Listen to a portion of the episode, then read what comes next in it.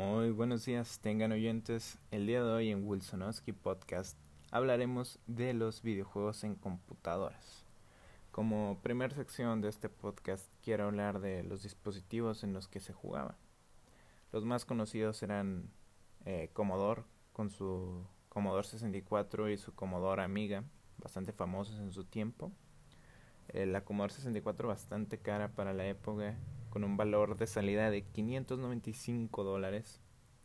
Eh, la Amiga no tengo datos de ello, pero eran microordenadores bastante famosos para la época. También otros muy conocidos en Europa, sobre todo estaba Sinclair con su ZX Spectrum, muy popular en Europa, y Amstrad con su CPC y su sistema operativo AMC2.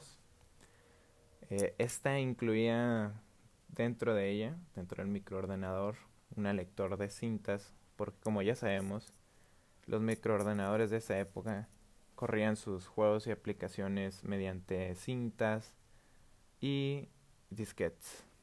Y por último tenemos la MSX y su sistema operativo MSX2, bastante conocido. Y esta ya incluía donde leer cartuchos.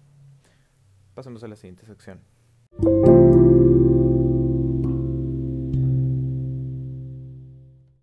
En esta sección hablaremos de algunos juegos bastante importantes para estos sistemas.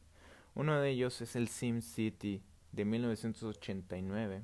Es un juego donde tenías que construir una ciudad y desarrollar esa civilización.